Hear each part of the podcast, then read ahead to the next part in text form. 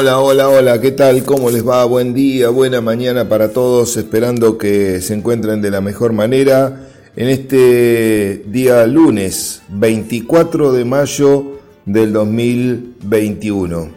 Una nueva jornada, una jornada que es eh, considerada feriada puente, eh, un poco por esta pandemia, tratando de, bueno, de buscar que haya una menor circulación de gente en la calle y tratar de disminuir la tasa de contagios que es muy muy alta. Tenemos 4 grados 7 décimas de temperatura, eh, realmente eh, baja respecto a los días anteriores, eh, la humedad relativa del 90% y em, estamos con una presión de 1005 hectopascales. El pronóstico está indicando para las próximas jornadas una, o, prácticamente toda la semana eh, de buen tiempo. Días soleados, temperatura que hay en ascenso hasta el día mm, jueves. Luego tendremos un nuevo descenso de temperatura sin lluvias con marcas eh, que pueden estar por debajo de cero hacia el fin de semana, día domingo principalmente, pero soleado. Así que bueno, ese es el panorama que tenemos. Las lluvias llegaron, tal como todos los pronósticos indicaban, eh, estuvieron en, prácticamente en toda la región. Estas sí fueron unas lluvias homogéneas, podríamos decir, eh, dentro del partido prácticamente podemos hablar de entre 85 y 110 milímetros, los rangos del acumulado de todo este periodo de inestabilidad que tuvimos. Así que no les voy a, dar los registros porque son prácticamente muy similares. Podemos llegar a, a jugar ahí con 90, 95 milímetros como valor promedio para, todo, eh, para todas las localidades del partido. Em, lluvia que vino tranquila, que eso también es muy importante. Eh, no, no, se, no, no, fueron torrenciales, fueron más bien lluvias suaves, eh, que bueno, este, si bien es un volumen bastante alto, eh, al realizarse en tantas horas, permitió que el suelo también pueda infiltrar una cantidad importante del agua. Eso no quiere decir que no haya por ahí agua en superficie, no quiere decir que no, este, que no se haya encharcado algún bajo, seguro. Pero eh, creo que es sumamente importante esta precipitación sumamente importante, porque ya estábamos entrando en junio casi, hoy es 24 de mayo, y como siempre dijimos, eh, junio, julio, agosto son meses secos, meses de poca lluvia, por supuesto que hay excepciones, hay alguna, alguna, algún año por, por ahí se dan lluvias importantes, pero bueno, veníamos muy eh, si bien con humedad arriba por las lluvias anteriores, eh, había muchos suelos que estaban muy secos abajo. Y esa eh, era una preocupación importante. esto reacomoda un poquito, no le digo que todo, porque las lagunas y demás que están secas van a seguir, se van a recuperar un poquito ahora, pero no crea que, que va a abundar el agua ahí. Pero bueno, es ya un, aliciente. El agua está en aquellos suelos bien profundos, que no tienen impedimentos, y al haber eh, este, sido absorbida en su totalidad, pudo haber llegado a, tenemos eh, seguramente un metro de profundidad bien saturado, ¿no? a capacidad de campo.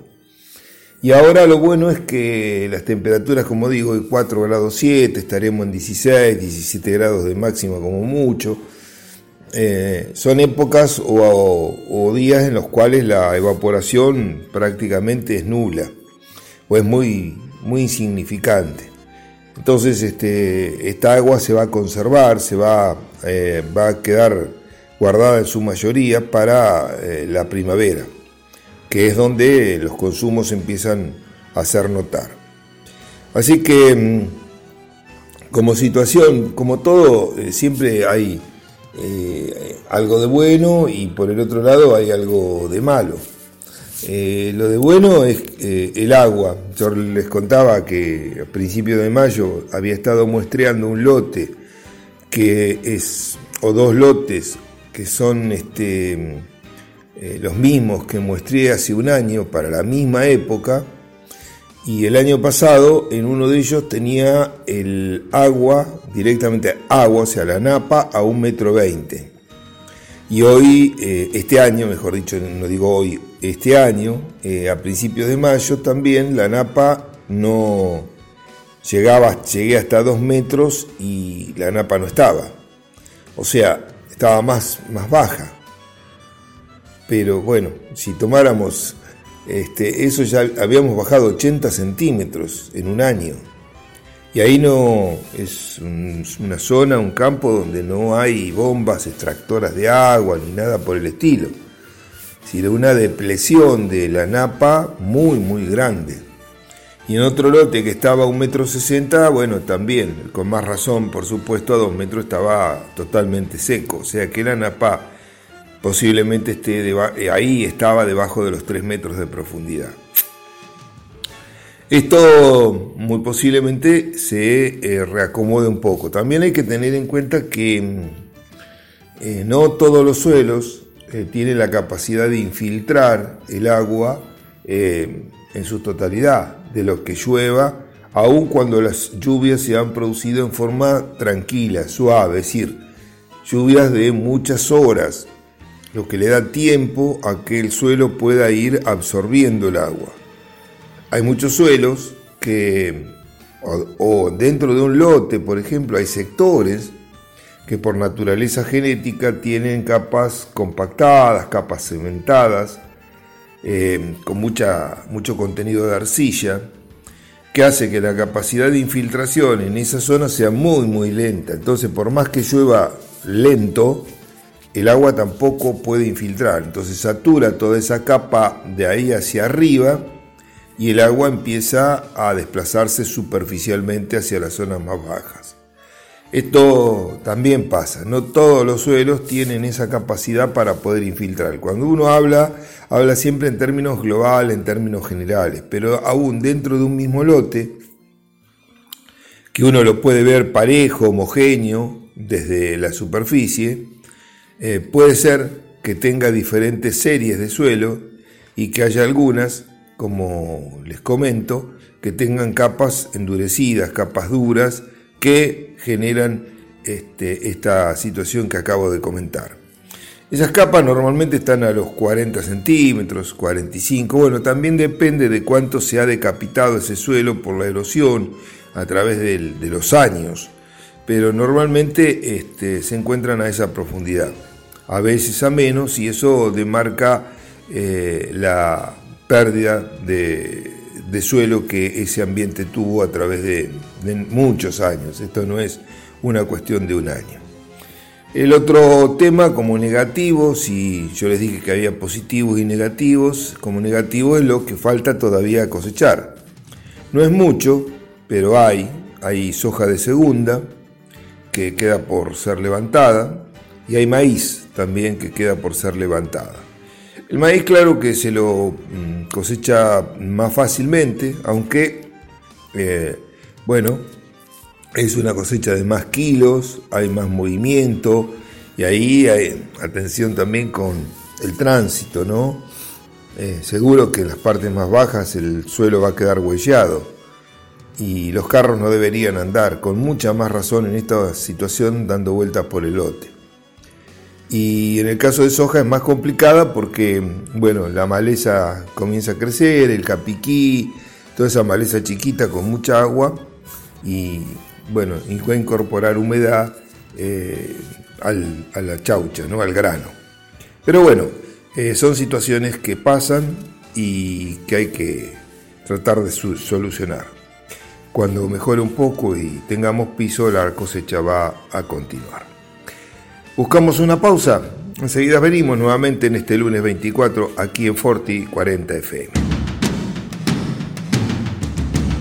Bueno, muchas gracias Gabriel. Continuamos, entramos en esta recta final eh, de Abriendo Tranqueras con el INTA del día de hoy y un tema que quería comentarles, eh, que es un tema muy, muy este, conocido por todos, que quizás en el trigo tenga menos importancia que en otros cultivos, mm, pero de todos modos la tiene.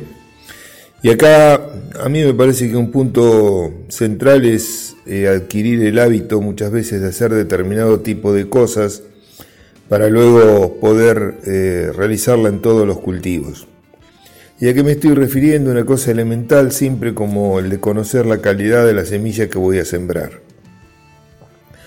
Muchas veces esto no, se tiene en cuenta y sobre todo en, este, en siembras tempranas, donde uno ve que cada año la siembra se va adelantando más, uno quizás siempre sostiene que las siembras tempranas son más beneficiosas que las siembras más tardías, siempre hablando de una ventana de siembra lógica para cada material a sembrar.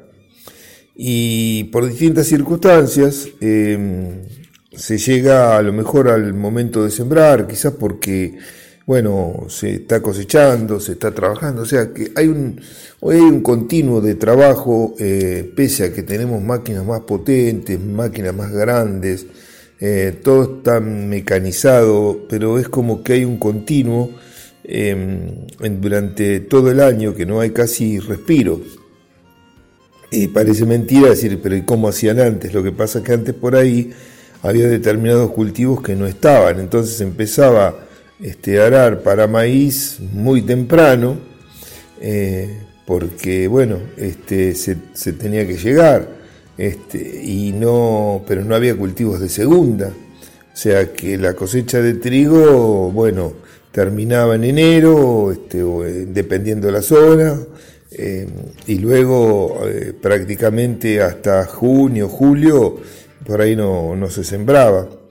Y la de maíz era ya por entrada de octubre. Hoy en día hay muchas veces lotes de maíz que se siembran a fines de agosto, principios de septiembre. Hay un cambio bastante grande.